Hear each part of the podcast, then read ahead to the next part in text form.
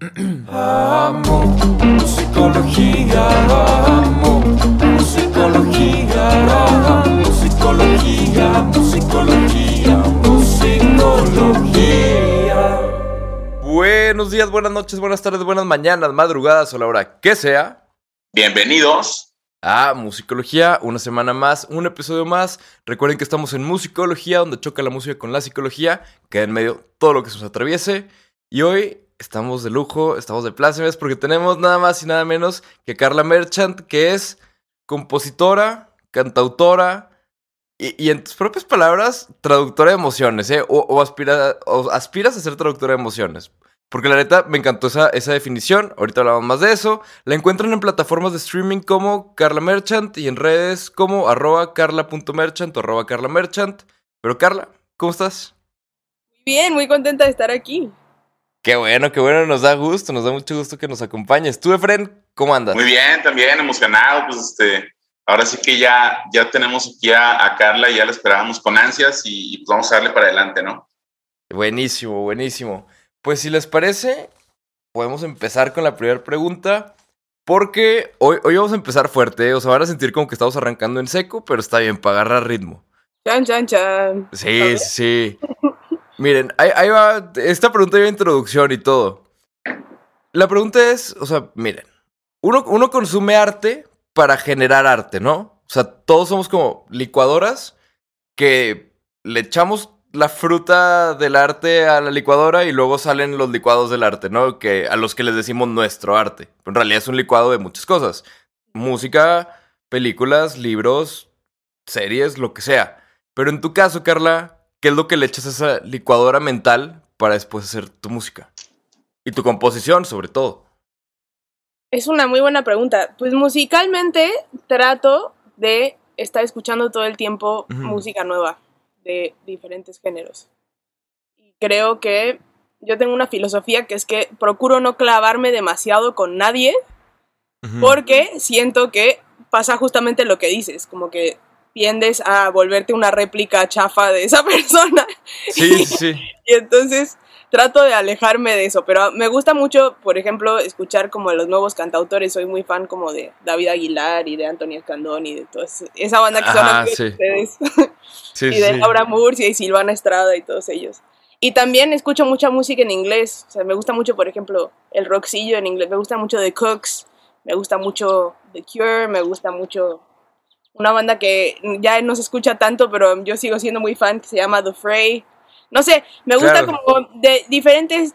Ahorita me estoy clavando también un poco con la música en portugués. Me rayan, me rayan los brasileños y las brasileñas. Hay un grupo Órale. muy, muy bonito con el que me, me he estado clavando mucho también, que se llama Ana Victoria, que acaban de sacar un disco increíble.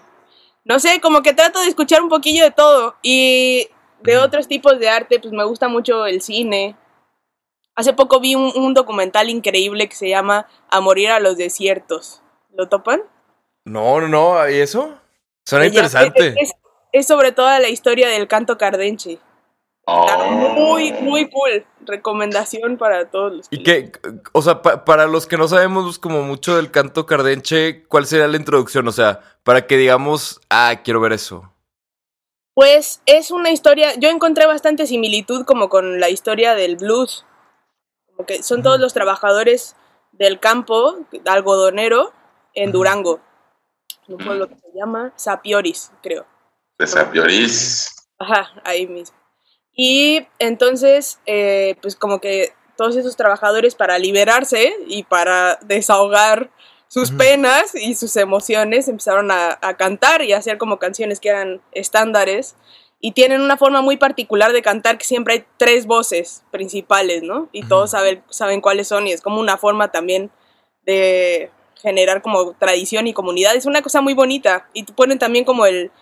O sea, te cuentan toda la historia como de los viejitos, que son como Ajá. los tradicionales, y también como de la nueva generación, así como de los jóvenes que están trabajando ahorita en las fábricas haciendo jeans y que también hacen todo cardenche y corridos, ¿no? Como la evolución de todo eso. Está bien chido, la verdad. ¿Dónde lo viste, Carla?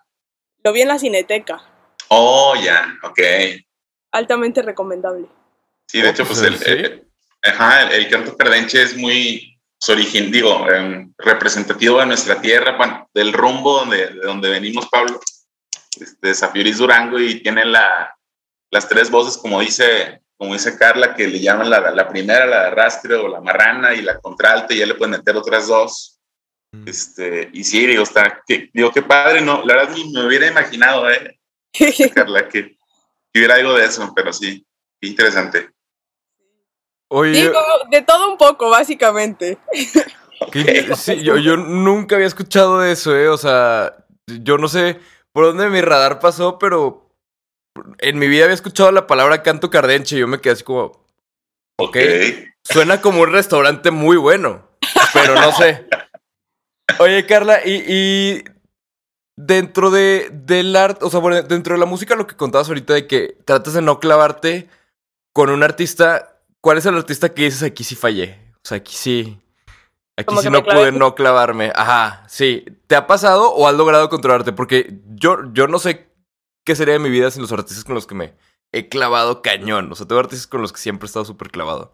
Yo creo que el primero, y, y por ende uno de los más importantes, cuando Ajá. yo empecé a componer, o sea, hace varios años, como que mi, mi ídolo máximo autoral era Leonel García. Yo quería ser como ese güey.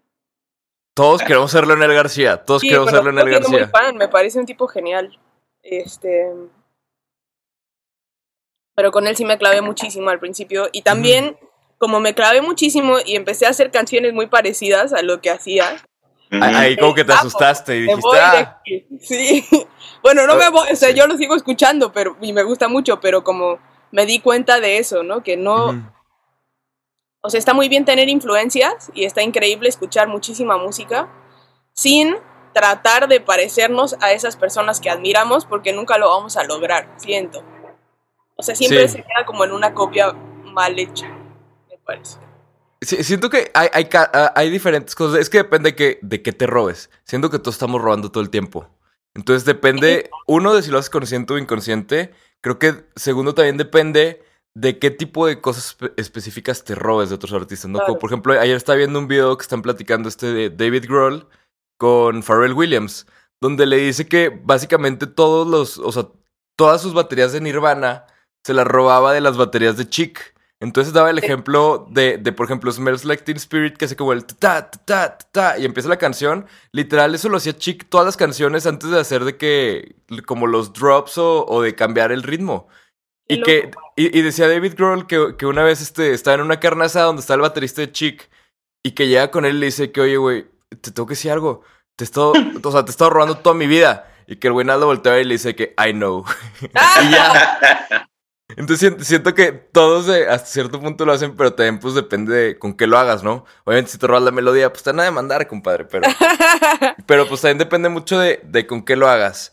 Pero pasando a lo siguiente, ya, o sea, como que dejando esto de las influencias, Carla, me gustaría que habláramos también como más en específico de composición.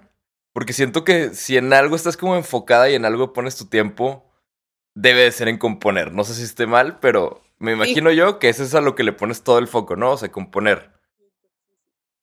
Cuéntanos, Carla, ¿cómo compones? ¿Por qué compones tanto? Y, o sea, ¿te forzas a componer cierta cantidad al día o es como que, como salga? Pues mira, a ver, es que son varias preguntas. Bueno, primero, porque te voy Sí. a responder primero por qué compongo. Yo siento que si no compusiera canciones, probablemente mi salud mental estaría muy, muy, deteriorada. o sea, yo lo hago primero por un asunto de necesidad, o sea, siento Por que terapia, sí. por terapia, sí, por un asunto como de sanación y de autoentendimiento. y-. Sí, es un asunto Ah, catártico, ¿no? ¿Cómo? Es un, es un tema catártico, ¿no? Sí, 100%. Sobre todo las canciones que hago para mí, o sea, para mi proyecto. Pero también me gusta mucho componer para otros. O sea, siento que es también el lugar en el que soy más libre de ser quien soy realmente. Como que cuando compongo no tengo los filtros que suelo tener cuando tengo cualquier otro tipo de interacción conmigo o con los otros. ¿Y, y Eso. no, no entran, no entran de cierta manera otros filtros, Carla? O sea, filtros de control de calidad, digamos. Ah, eso sí, pero eso es como que yo, yo siento que yo ya tengo una especie de reset en mi cabeza cuando me siento a componer. O sea, como que ya sé qué cosas me gustan y qué cosas no me gustan. Digamos, por, lo, por ejemplo, líricamente, bueno, incluso musicalmente también, como que sé cuáles son mis límites, diría yo. Sí. Y entonces eso me da, me da una buena guía.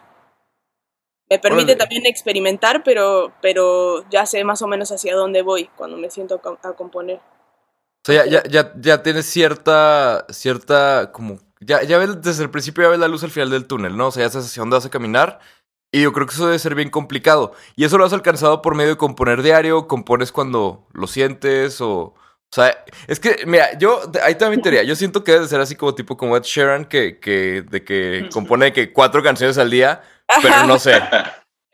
No, no como, bueno, o sea, depende. Si tengo un objetivo, Ajá. sí. O sea, si tengo que sacar una canción para algo específico, porque me pidieron una canción para entrega, o, por ejemplo, hace como unos meses empecé a hacer unos retos en Instagram, que era que la gente me da una Ah. palabra y entonces yo hago una canción con eso. Órale. es como que, eh, pues a partir de eso, pues sí, me pongo como una, una meta y entonces lo hago, puedo hacer X número de cosas al día, pero así como por motivación propia, realmente no lo hago todos los días, lo hago cuando lo siento, cuando tengo algo que decir. Creo. Ahí dijiste algo muy importante, que es cuando tienes algo que decir. En tu caso, Carla, ¿crees que la música es para... O sea, que la música no, no es, sino debería de ser, al menos en tu caso al momento de hacerla, ¿crees que la música debería de ser como un reflejo de la sociedad o un escape de la sociedad? O sea, ¿crees que la música debería ser como algo para ponerte a pensar o algo para decir de que, ah, aquí no pasa nada, ya, piensa en otra cosa? Pues creo que cuando escapas, eso también es un reflejo de la sociedad, ¿no? O sea, cuando tratas de escapar a través de la música, o sea, siento que Sí. hagas lo que hagas, eso está reflejando la realidad actual. Como es mucha gente punto, dice sí. que, por ejemplo, el, el reggaetón o la música urbana es, sirve para eso, pero pues también es como, siento que está reflejando algo que estuvo reprimido muchísimo tiempo y que por eso se está liberando de esa forma, ¿no? O sea, siempre creo que es un reflejo. Sí, o sea, la verdad no lo había pensado así, pero yo, yo creo que sí, to- todo, todo refleja. ¿Y tú qué opinas, Efraín? Porque pues del lado psicológico, pues técnicamente, o sea, decir algo dice y no decir nada también dice, me explico. Sí, digo, al final del día son válvulas de escape. eh, y, y- y es bien interesante también el, eh, cómo lo mencionas, Carla, porque si tú fueras un lienzo eh, donde comentas que, que la composición es un, pues vamos, es un acto catártico para decir lo que traes. Y, y- y si fuera una pintura, ¿tú cómo crees que te verías? ¿Serías un Van Gogh, un Picasso, un Botero? Este, ¿Cómo crees que será una pintura? Yo, sé, yo creo que sería como una, un cuadro de Dalí, Ándale, ok, Ah. interesante también. o surreal. O sea, como, como surreal y en su propia realidad aparte, que se ve tan real. Es que a mí eso es lo que me saca de pedo de Dalí. O sea, sus cuadros se ven muy falsos, pero al mismo se ven igual de... O sea, se ven muy falsos en el sentido de que dices, no, así no es. Pero al mismo tiempo dices de que... O sea, pero no se ve como... No se ve como rayoneado, o sea, se ve todo muy bien hecho. Todo se- o sea, eso podría ser real, me explico. O sea, Claro. como que... No sé, ves un cuadro de Dalí y dices de que, pues a lo mejor un día se hacía ese calor y se derritió así el reloj. O sea... O, o es más, aquí en Torreón, que nosotros somos de Torreón, no, ¿te acuerdas tú de Fred cuando se derritió un semáforo, güey, con el calor? Sí, sí. que fue, fue, fue noticia, fue nacional. No, aquí la, la vergüenza fue que fuimos noticia nacional porque se derritió un semáforo. O sea, e- e- eso era lo que daba penita. O sea, como que noticia nacional porque se derritió un semáforo. Pero literal, calorón, nivel, un semáforo se derritió. sí. Tremendo. Pero Los pues sí. por vivir donde viven, yo no podría. Sí, no, no, nosotros tampoco podemos, o sea, no, no sabemos hacer, hace- hacerlo mucho mejor. Oye, Carla, y, hablando de, de todo esto de la composición también, teoría, y a ver qué opinan los dos también. ¿Creen que haya como alguna manera objetiva, porque la música es súper subjetiva, pero creen que haya alguna manera objetiva de definir música más valiosa que otra? Valiosa, entre comillas, hablando de valor lo que sea que el valor sea para la humanidad, no sé. En- o sea, ¿creen que hay una manera? O sea, porque, no sé, o sea, como que si lo piensas, pues a lo mejor tú vas a decir, claro, pues si hay música más valiosa que otra o música que le aporta más a la humanidad que otra. Pero por cada argumento de algo así, alguien tiene otro para el otro lado, ¿no? O sea, realmente es, no, no sabría cómo hacerlo. ¿Creen ustedes que hay alguna manera de hacerlo objetivamente? ¿Tú qué piensas, Carla? Yo creo que depende de los parámetros que estés utilizando. O sea, por ejemplo, Mm, si consideras la armonía como base de, de la calidad de una pieza, Ajá. pues entonces digamos que hay ciertos parámetros teóricos que miden, entre comillas, el valor de una pieza, ¿no? Sí. de su complejidad, ¿no? básicamente, o del uso de, de los recursos. Este, podrías tomar como otro parámetro la letra, ¿no? ¿Qué tan Sí. Qué tantos recursos utilizas o qué tan buen uso de, de la estética y de los recursos de forma utilizas o lo mismo con la melodía, no sé, depende de... de- hay, si- siento que hay ciertos parámetros para medir eso. No sé al final si estos parámetros tengan alguna relevancia a la hora de la trascendencia de la obra, ¿no? O sea, siento que también eh, qué tanto conecta una canción o una pieza con la gente, al final termina siendo también eh, un parámetro definitivo de, no sé si calidad, pero sí de, relevancia, ¿no? Ese es un buen punto, sí, porque creo que sí también. O sea, digo, yo donde, pintaría la línea, pero ni siquiera sé si está correcto y probablemente es algo que mientras diga vaya a cambiar de opinión. Pero creo que yo donde pintaría la línea sería como en la intención. O sea, yo la pintaría más bien la línea en un inicio, ¿no? Desde la intención. Porque creo que lo que, o sea, para mí lo que diferencia como una obra con valor artístico contra un producto con valor comercial, hablando de música, sería que, por ejemplo, una obra con valor artístico no está, o sea, está hecha por el arte, ¿no? O sea, está hecha. Obviamente también tomas en cuenta consideraciones eh, de mercado, cosas así muchas veces, pero está hecha más desde el lado como de. Pues no sé, o sea, no está copiada. Siento que hay un, un rubro muy específico en la música ahorita súper de moda, o creo que ya hasta está pasando de moda, donde simplemente agarran lo mismo, hacen el transpose de unos cuantos semitonos de, de lo mismo, lo dejan igual y está hecha absoluta y completamente para vender. Y creo yo que eso en algún punto se va a volver como que no va a tener, como no agrega nada, como no suma, como ya no estás copiando, pues no va a trascender, ¿no? O sea, creo que a final de cuentas todos los que, to- bueno, no sé si todos, pero como compositores muchas veces se busca trascender, ¿no? O sea, que tu música trascienda, que suene, que suene timeless, o sea, que no suene así como de, ah, eso es de esa época, sino que busques que la gente pueda escucharlo y decir de que pues no sé cuándo sea. Pero tú qué piensas, Efren, ¿crees que hay alguna manera objetiva de poderlo medir? No. no. No, la verdad no. Y, y es que, digo, al final del día es arte también. Y como lo menciona Carla, que se fue todavía la ponderación y le puso el, el peso específico a cada rubro, porque lógicamente está en el ámbito y, y conoce del tema, pero Ajá. también termina, termina esa parte y luego llega la parte interpretativa y la parte de cómo lo, lo toma la, o sea, el consumidor también, digo. ¿A cuántos de nosotros no nos marcó una conectas, canción? Exacto. Y, y a lo mejor una canción que para ti puede ser muy sencilla, para mí, vamos, me, puta, güey, me, me marcó en mis, en mis 15 años, ¿no? Ujú. Este, eh, eh, yo creo que eh, eh, la música tal cual, por ser arte o arte per se, ti- tiene un valor muy específico personal y, y para, para la gente que, que es el receptor o el consumidor. Te la bañaste con esa pregunta, Pablo, ¿eh? Pues mira, la, la- la verdad, Efren, es que yo empecé más del otro lado y como ya sabía desde un principio, pues sí, a final de cuentas iba a terminar del otro probablemente, porque sí, la verdad es que yo tampoco... Pues sí, o sea, como que ya escuchando los puntos de vista de todos, o sea, mi conclusión es no. La- o sea, la- significa algo diferente para cada quien. Y creo que pasa en todas las áreas del arte. El otro Sí. está leyendo una nota. le- ¿Leyeron la nota de, de la escultura invisible? Que se vendió por 10 mil dólares. Ahí les va. Ay, ay, O sea, es que vivimos en un mundo muy extraño. Ahí les va. Hay una, una escultura invisible, literal. O sea, un artista italiano hizo una escultura invisible y la subastaron. I- in- invisible. Pues él dice que sí, pero no hay nada. Ok. O sea, Básicamente, ahí te va cómo la exponían. Era, la expusieron en un parque en Italia y era literalmente un círculo así como con cinta blanca y ahí está la escultura. Tengo yo la duda de cómo, cómo, cómo te la entregaban. Si la comprabas, te la llevaba, te la mandaba por correo. Era como, abre la puerta y va a pasar. O sea, no tengo idea. Pero, escultura invisible y se vendió en 10 mil dólares.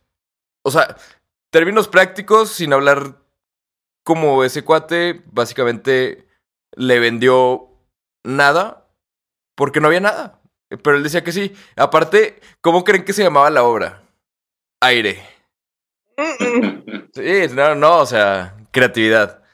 Entonces, o sea, como que ves ese tipo de cosas y dices, ok, o sea, no podemos definir ya cuánto vale algo. Y justo la vez que entrevistamos a, a las personas de Synergy Studio, que son una, una compañía de arte, pero con tecnología, a la conclusión a la que llegamos, que me pareció bastante acertada, fue que el valor del arte es el que la gente le da. Al igual que en una pintura. O sea, por ejemplo, yo como artista, o sea, el artista no le da el valor a su arte, sino que el consumidor se lo termina dando.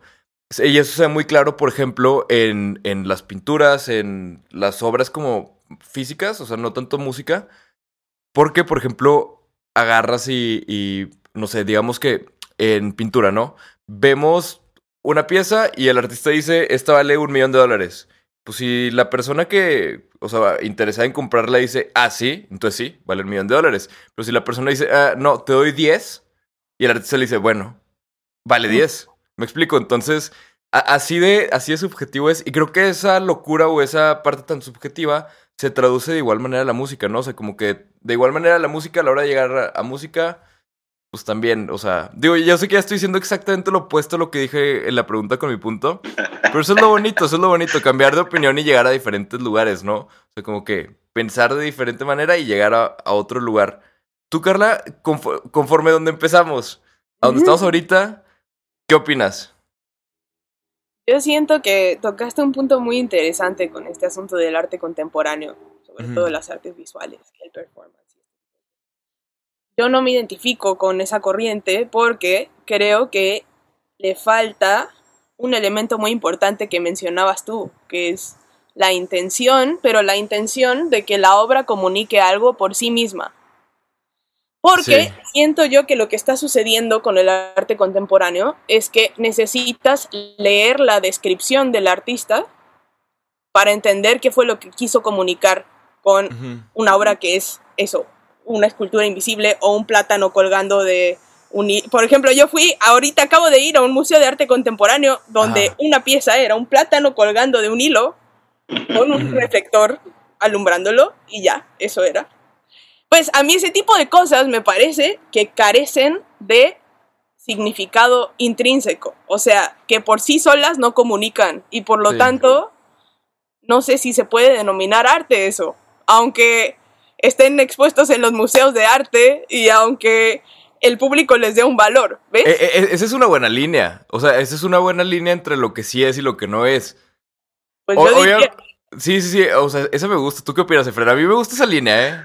que tenga, sí, sí, que tenga intención. Sí, digo, me, me acordé ahorita de la crema Campbell's con Andy Warhol, ¿no? O sea, la, ves y dices, bueno, pues ok, pero luego ya ves la descripción, como dice Carla el artista, oh, no, mano, buenísima la pieza, eh, se lleva 10. Entonces, eh, sí, sí, creo que, que, la ponderación va mucho, o sea, ¿qué, qué te generó a ti esa, esa pieza, Carla? Y, y, de ahí se traduce también al peso que puede tener o el valor que puede tener el arte, que al final se va y termina en donde, en donde genera el impacto. Está, está, muy buena esa analogía, Carla. Sí, sí, sí, me, me, me, gustó, me gustó. Oye, Carla, pregunta de composición. ¿Cuál es la composición más compleja en tu opinión que has hecho y por qué? O sea, ¿por qué se te hace que es la más compleja? O sea, ¿tienes una que te resalte que digas de que no mames, batallé con esto? No sé si tengo una que considere la más compleja. Quizá una de las últimas que hice. Ah, ya sé cuál. Hace, hace relativamente poco hice un rap, cosa que nunca había hecho. Y esa fue una canción compleja de hacer, aunque la hice rápido, fue compleja de hacer porque es una canción muy vulnerable, siento, para mí. O sea, que Ajá. expone eh, un lado mío que no suelo exponer, que tiene que ver como con la ira y con el enojo. Últimamente me ha pasado eso, desde, desde que empezó la pandemia, se me ha despertado en la música, o sea, en- a la hora de componer, una cosquillita como por lo social que nunca en la vida jamás se me había despertado, ni pensé Ajá. yo que jamás se me iba a despertar. Y esa canción tiene que ver con eso. Entonces, armónicamente no es muy compleja, pero rítmicamente sí es bastante compleja. Y lo que estoy diciendo me costó trabajo decirlo, porque me confronta con una realidad que a veces no quiero ver. Sí, eh, eh, o sea, y por lo social, como, como en cuanto a problemas sociales en general, políticos de México y así, o social sí, tipo.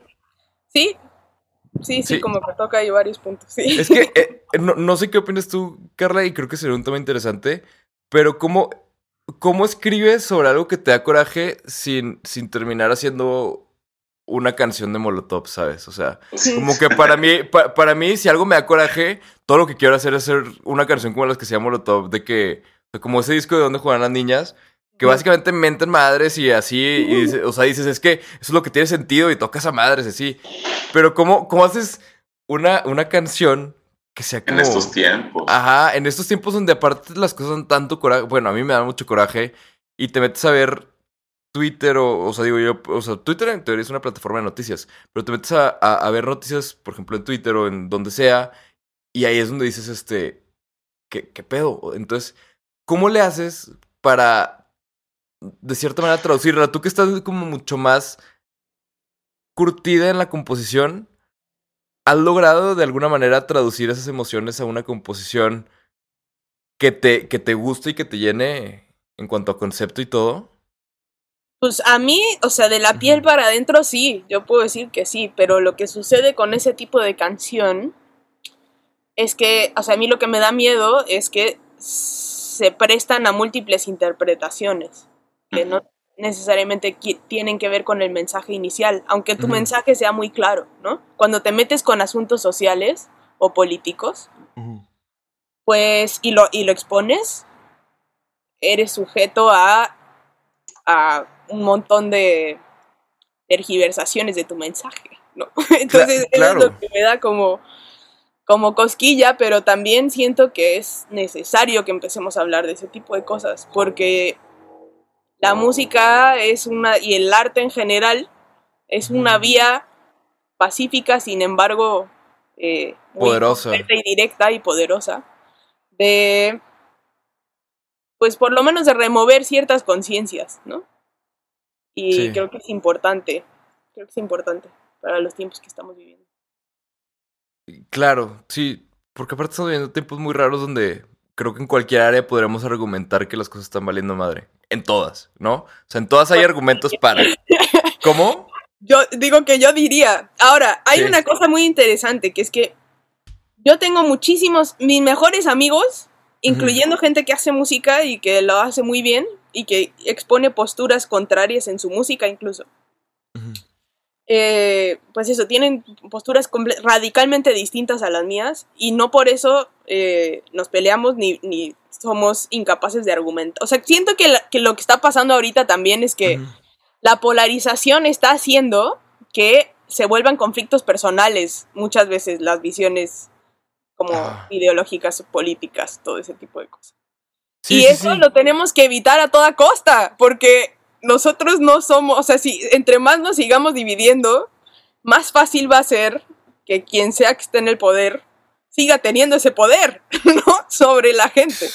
Sí, claro, y, y lo saben y, y por eso es una fórmula que está súper de moda replicar. O sea, Pues ya sí. estuvo en Estados Unidos, cañón, y ahora está en México, ¿no? Que es el vamos a dividirnos y entre más puedas dividir, mejor te va a ir.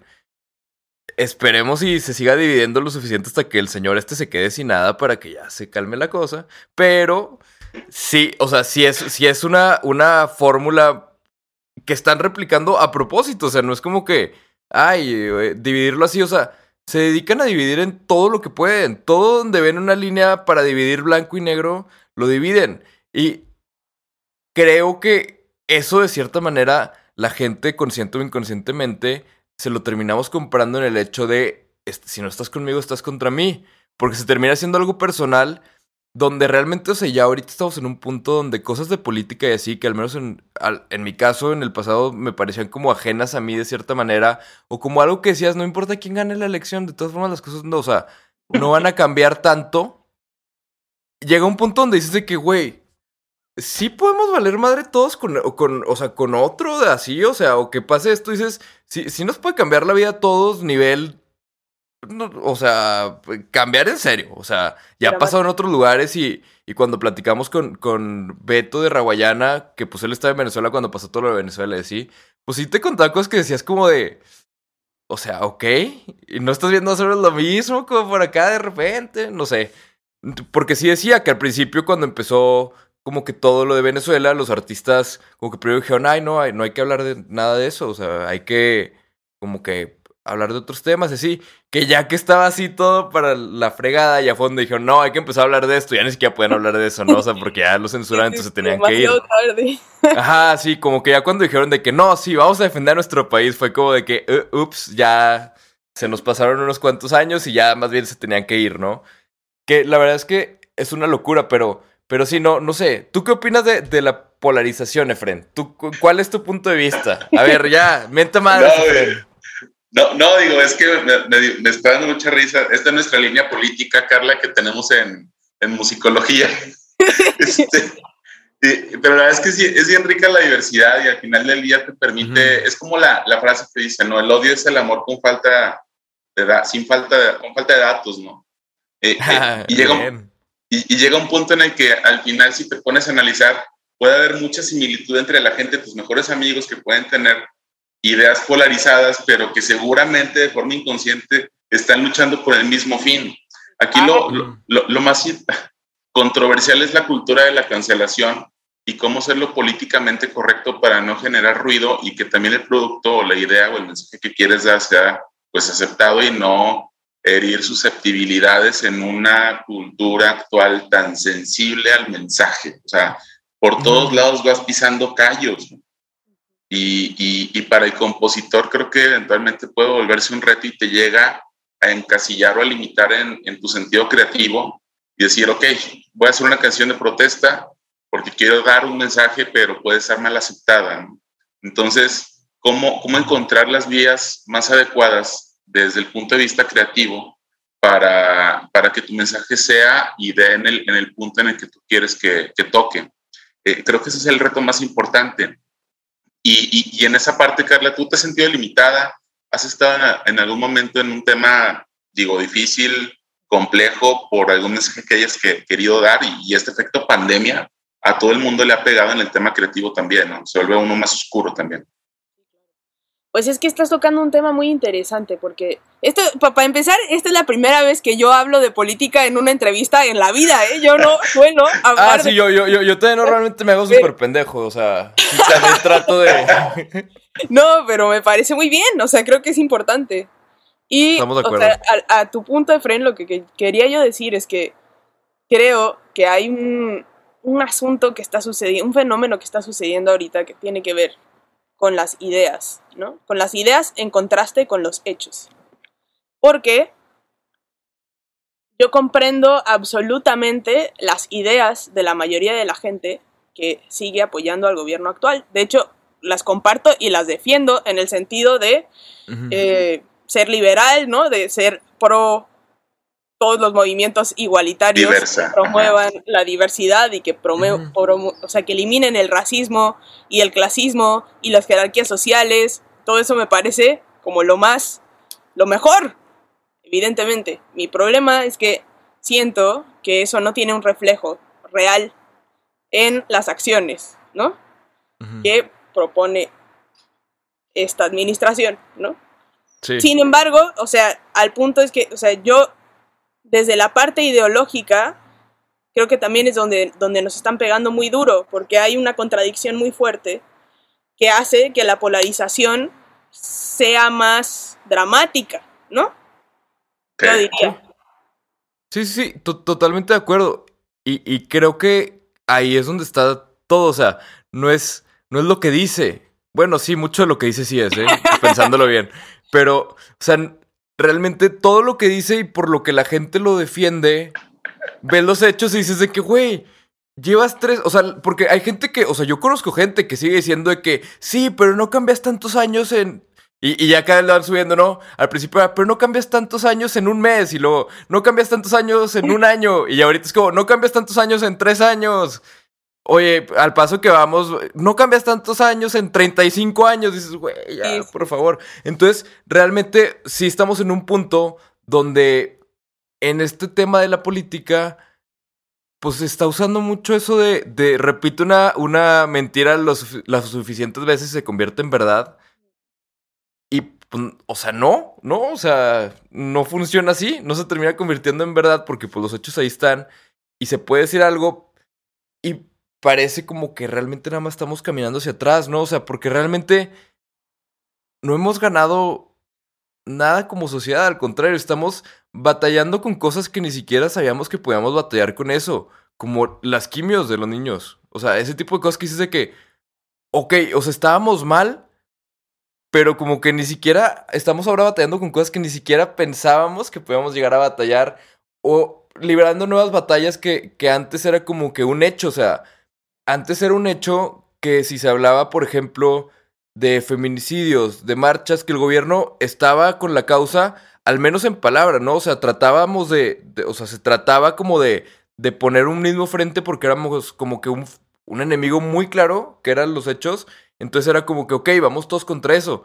Y ahora ni siquiera eso, ¿no? O sea, ahora también es como que parece que en ese tipo de temas es donde el gobierno actual es como que sí se queda neutral, así como de que, ah, pues sí, mejor no hay que dividir votantes. Dices, güey, ¿por? Entonces como que en ese tipo de cosas es donde dices, no, o sea, no- uno no termina de entender, pero pues al final de cuentas dicen por ahí que, que pues cae primero el, el mentiroso que el cojo, ¿no? Entonces, pues esperemos así sea, porque realmente es preocupante como también seguimos siempre el ejemplo de, de nuestros vecinos de arriba.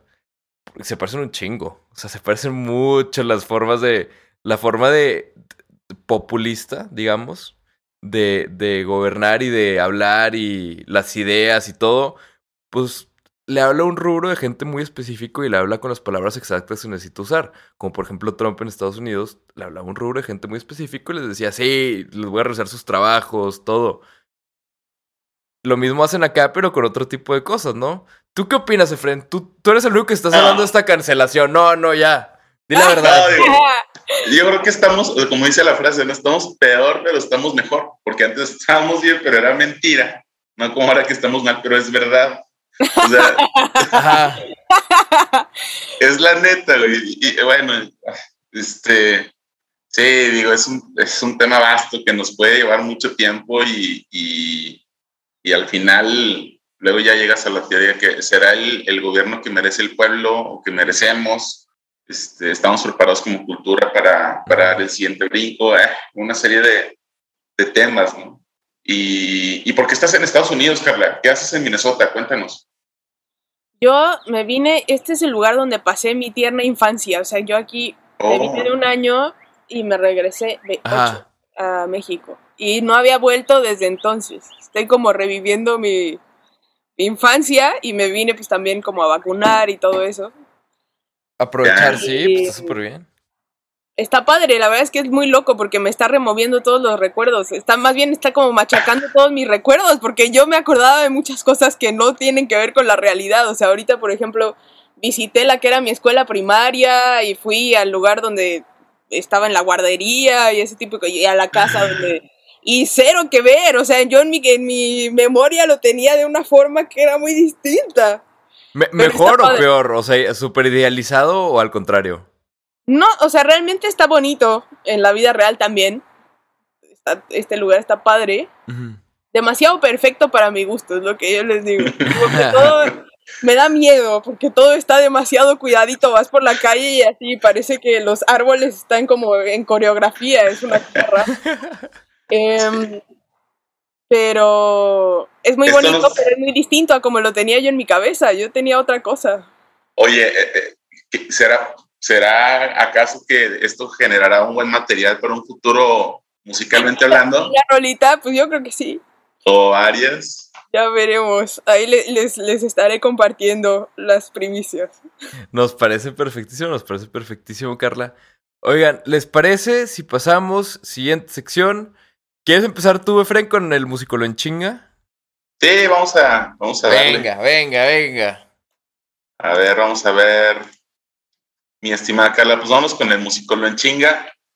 ¿Dónde termina la rima y dónde comienza la vida? Mmm, qué buena. Eh, supongo que en la línea que divide ambas. Buen punto. ¿E- e- ¿Es fácil para ti ¿Qué? ¿Rimar? di- diferenciar la, la rima de, de tu vida, de lo, lo que quieres decir? Este, ¿Siempre estás consciente de eso? Yo creo que son como el huevo y la, y la gallina, o sea que una alimenta a la otra. Ok. Excelente. Siguiente pregunta sería, ¿quién es tu Pepe Grillo de la industria musical? O sea, ¿quién es el que te dice eh, la vocecita cantante? Cuídate por, por este lado, vete por acá. Mm, Eh, muy buena pregunta. O sea, eh, eh, ¿una persona o adentro de mí dices? no, y bueno, las dos, una persona ¿Por? dentro de ti. Yo creo que mi intuición es muy sabia en ese tipo de cosas, aunque muchas veces no le hago caso. Siempre que hay algo raro, hay algo de, de dentro de mí que me dice, no le muevas por aquí porque esto no va a salir bien, o esta persona, mm, no lo sé. Ujú. Y, este, como en personas, yo creo que, pues mi mamá es alguien que me ha ayudado mucho como a orientarme a cierto tipo de cosas. Siempre ha sido alguien que me, que me sostiene mucho y que me apoya mucho, pero que también me da perspectivas muy interesantes. Y creo que también eh, mi mejor amigo, que también es, es cantautor increíble, que se llama Donovan, la Boynet, también me da muy buena perspectiva con respecto a la industria, creo. Ok, excelente. La siguiente, la siguiente pregunta es, si tuvieras la oportunidad de, de hacer tu cuadro base, tu banda, ¿qué músicos estarían y por qué?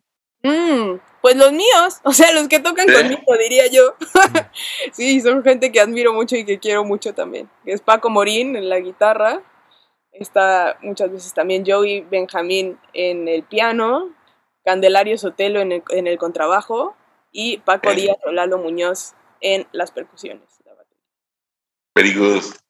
Oye, ¿dónde te agarra comúnmente el momento eureka? O sea, la idea que, híjole, ya me cayó, vas en el, en el coche, en el súper, ahorita estás llegando a un lugar este, que creo que es muy, muy, híjole, es, es un campo fértil para la, para la composición, donde estás, donde creciste. ¿Dónde te agarra?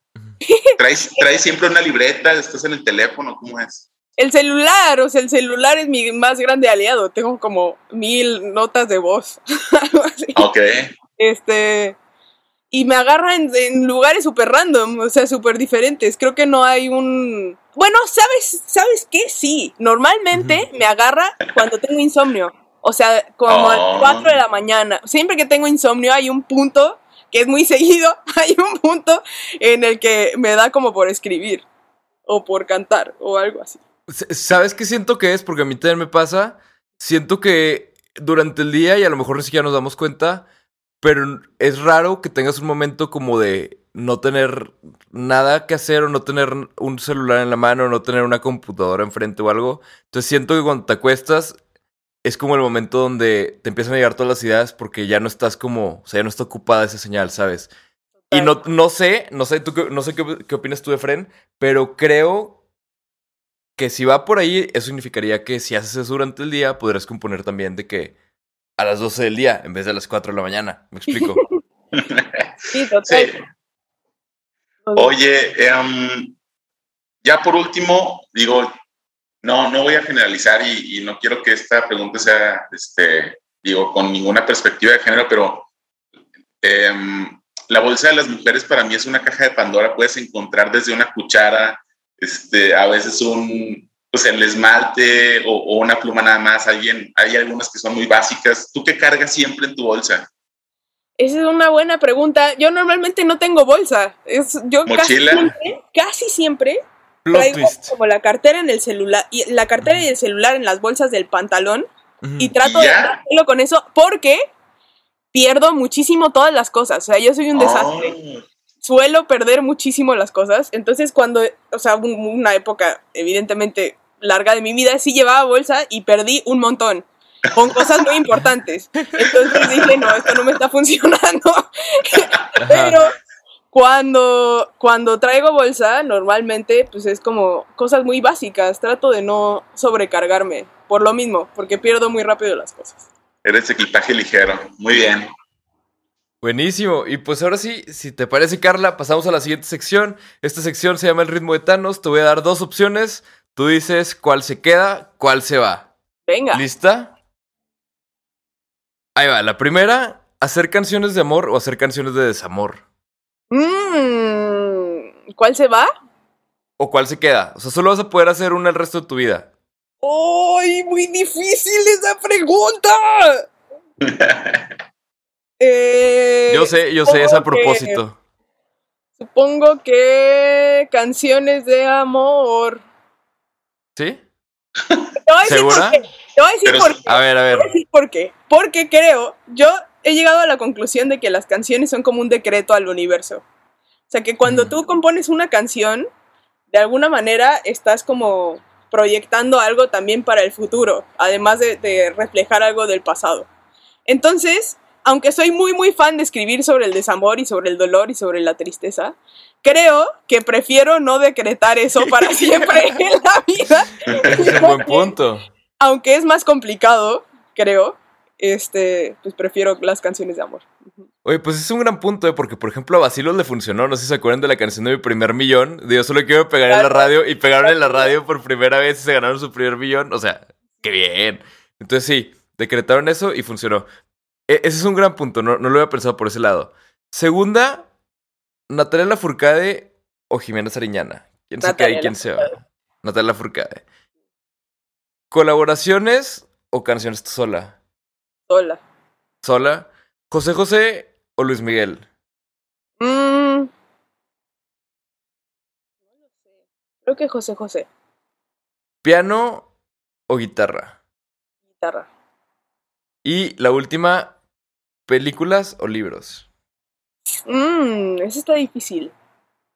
Mm. No lo sé, no lo sé. Creo Eh, que no. que, es que también hay que considerar que muchas películas vienen de libros. Sí, o sea, a mí me gusta mucho leer porque es como tu propio universo, pero la verdad es que consumo muchísimas películas también. Es complicado. O sea, libros implica que tampoco puedo leer, o sea, nada, ni poesía, ni nada. Cancelar los libros. si tiene, si tiene hojas y letras escritas, ya, Oh, no hay.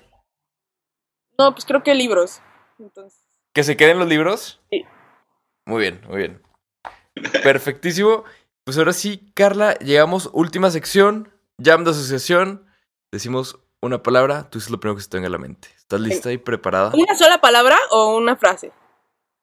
Pues lo que llega a tu mente. Bueno, o sea, no. normalmente, ¿cómo funciona, Efraín? Normalmente es como la, la primera imagen que te llega a la mente, ¿no? Sí, digo, a- hay personas que dicen, que empiezan a decir sinónimos. Este, Ok. eh, Saludos a eh, Natalia Marroquín. Sí, y, no, no, y digo, muchas, ¿no? Y Sí, al final sí. del día es, es el, es el extracto inconsciente de lo que la palabra te genera y que te evoca de, de forma inmediata. O sea, que me vas a analizar, Efren. Vas No, a ver no, no. demonios. de Para nada. Oye, imagínate, Frank, que aquí fuera el plot twist y así al final de la entrevista de que todo esto fue una simulación. En realidad, el psicólogo es Pablo y Efraín es el productor y, y fue para que no esperaran nada de las preguntas, ¿no? Aquí tengo el Rorschach para que empiece acá a dar. Sí. No, digo, es algo muy tranquilo, no pasa nada. Muy bien. Bueno, ahí va. Primer palabra, luz. Alma, Básico, complejo. crear, Arte, despertar, ojos, barco, eh, navegar. muy bien. Y ahora sí siguen las de Fren. A ver, un miedo. ¿Un miedo que yo tenga? Inyecciones. El escenario, Vida, tu niñez, amor, la mujer, amor también. Un sueño. Música.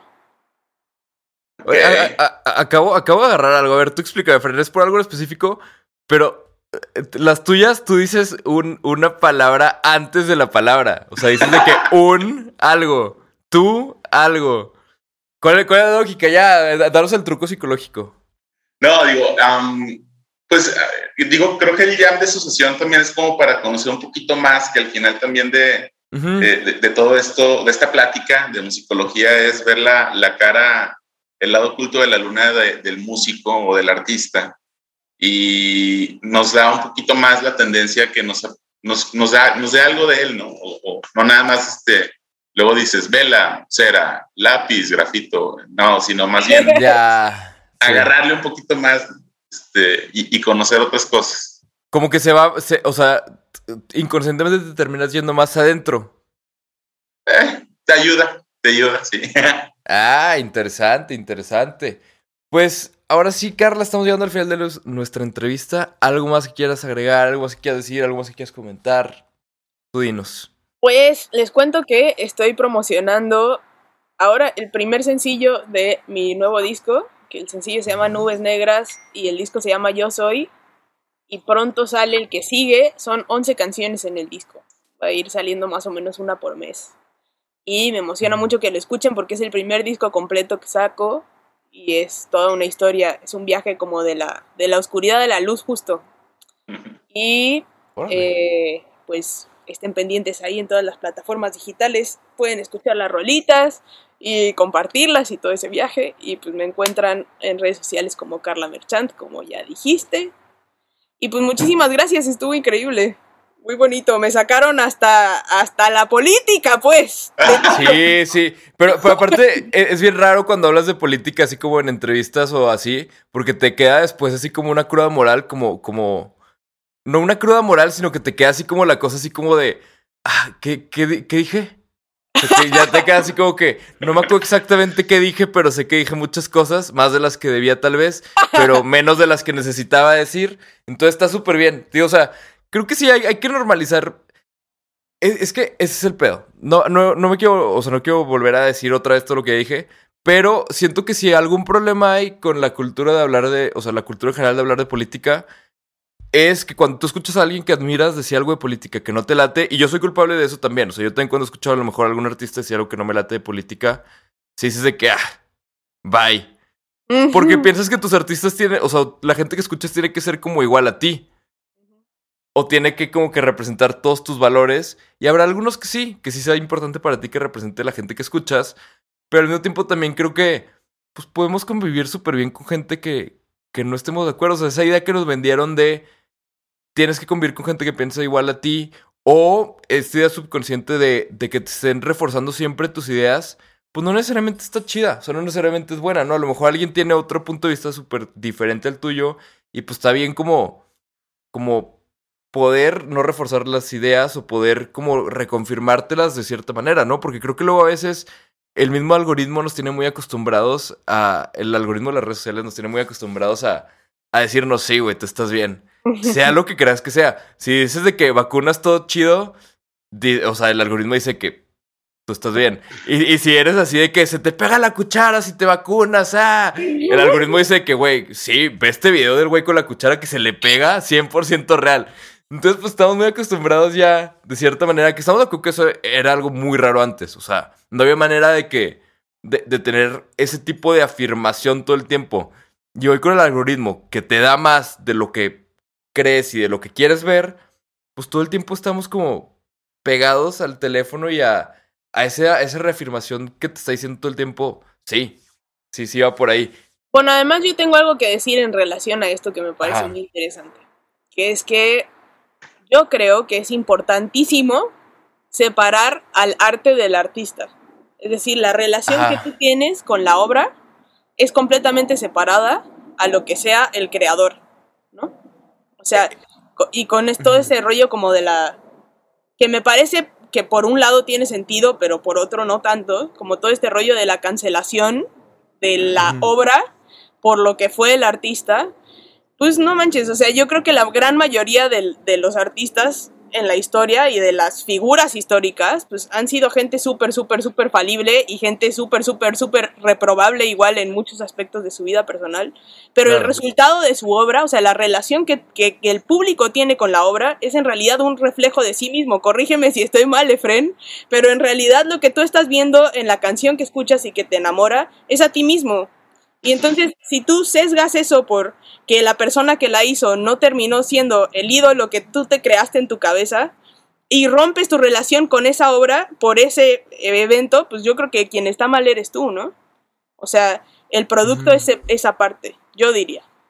Yo, yo, yo estoy de acuerdo, pero sí, o sea, digo, nunca he llegado realmente conmigo mismo a un consenso entre yo y yo de, de eso de separar al- a la obra de- del artista, porque lo que me he dado cuenta, autoanalizándome, es que cuando no me gusta tanto el artista sí lo puedo hacer como si nada, como el separarlo, pero cuando me gusta mucho el artista, batallo más. O sea, como por ejemplo, no sé, hace unos años, este, una, acaba de salir la película de Michael Jackson, ¿no? O sea, bueno, el documental. El de. El de. ¿Cómo se llama? Neverland. No. El, sí, el documental donde. O sea, donde fue como que ya. El breakthrough ya real de. O sea, que pasó de rumores a, hechos, ¿no? Entonces salió ese documental. Y un, un amigo, uno de mis mejores amigos, este. Lo vio. Y ya llegó al estudio al día siguiente, empezó a trabajar. Y me, empezó a decir del documental. Me dice, ¿te gusta Michael Jackson? Le dije, "Pues sí, la neta sí. O sea, sí es como que. O sea, agarro un chingo como de ideas y de cosas de su producción y de su estilo y todo.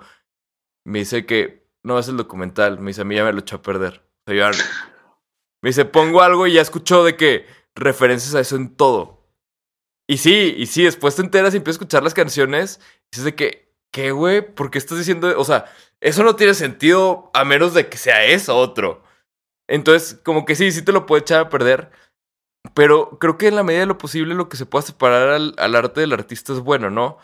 Pero pues también estamos en una época donde los artistas son prácticamente influencers o se busca que sean influencers y los influencers que venden pues venden su personalidad. Básicamente, eso es lo que te venden, el decir, hey, yo soy bien cool, sígueme.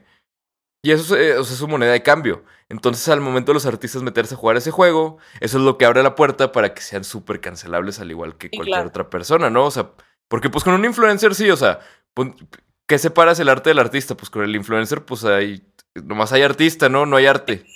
Sí, O sea, porque te venden su personalidad. Pero con, o sea, te- o sea, les digo, como que no se están de acuerdo en esto, pero creo que al momento de nosotros meternos a jugar ese juego del influencer, pues abrimos la puerta de cierta manera a, a que se utilice la misma dinámica de la cancelación. Y realmente, pues sí, o sea, la, la cultura de la cancelación yo creo que termina siendo algo de lo que no, no hay forma de cuidarte, porque, porque el problema más grande de eso es que ya ni siquiera tiene que ser algo que dijiste ahorita en este contexto, sino que podemos nosotros decir algo ahorita en este contexto. Por ejemplo, ahorita, que, mostramos nuestra inconformidad con la administración actual del gobierno. Digamos que en tres años esta administración empieza a ser de que lo mejor del mundo y luego llegan otros que son como ahora sí los malos malos y ponen este clip y van a decir, "Ah, es que están de acuerdo con ellos en contra de ellos. Es como, pues güey, también entiende el contexto de lo que está pasando en este momento en específico. Al Claro. igual que, por ejemplo, con el disco de Molotov, ¿no? Que digo, a lo mejor ya estoy aquí poniendo de abogado del diablo porque eso sí es algo que mucha gente le da coraje. Pero el primer disco de Molotov, pues está hecho en otro contexto social, en otro momento. O sea, eran los noventas. O sea, decir ciertas cosas no estaba mal. O no, ni siquiera había conciencia de eso. Al igual que en muchas cosas donde, donde ni siquiera eran cosas que se consideraran y no por eso puedes desacreditar a un personaje o así, ¿no? O sea, entonces ahí, ahí es donde se pone raro con, con tweets viejos, con cosas así que dices de que... eh, la- esa frase de siempre hay un tweet. O sea, siempre hay un tweet, pero pues también era otro momento, ¿no? Entonces, de cierta manera, digo, ya súper nos fuimos otra vez a, a, todo eso de regreso. Cuando ya se suponía que nos estabas despidiendo, pero, pero eso significa que, que cuando quieras Bueno. volver, Carla, estás más que invitada porque temas tenemos. Sí. Muchas gracias. Bueno, nada más me gustaría cerrar con algo en relación Vas, a todo esto que está diciendo vas. que me parece muy importante. Creo que es exactamente, o sea, que hay una parte muy importante que es el contexto, y hay otra parte que es que todos, seas figura pública o no, creo que deberíamos de aspirar a ser nuestra mejor versión posible y a hacer el menor daño posible a los otros y a tener la conciencia lo más desarrollada que se pueda y la empatía también. Habiendo dicho eso, creo que todos somos falibles, todos somos falibles, ¿no? Entonces hay que tener eso en cuenta cuando juzguemos a los demás, diría yo. Yo, yo estoy de acuerdo, sí, y, y tan así como hace rato que, que hice mi pregunta y después dije exactamente lo opuesto, todos cambiamos de opinión y cambiamos de opinión muy rápido. Y creo que está, sí, o sea, como que está muy de moda estar bien. Está, o sea, está muy de moda no equivocarte y está muy de moda estar del lado correcto. Sea lo que sea que eso signifique para cada quien. Esa es la reflexión, esa es la reflexión que les dejamos. ¿Tú, Efren, algo que quieras agregar antes de terminar? Este, no, bueno, nada más agradecerte, Carla, tu tiempo, tu, tus ideas, tu charla. Este, al final, como, como te lo comentaba, pues es tratar de tener este, este mix entre lo personal, aspiracional, los, todos los antecedentes de, del artista.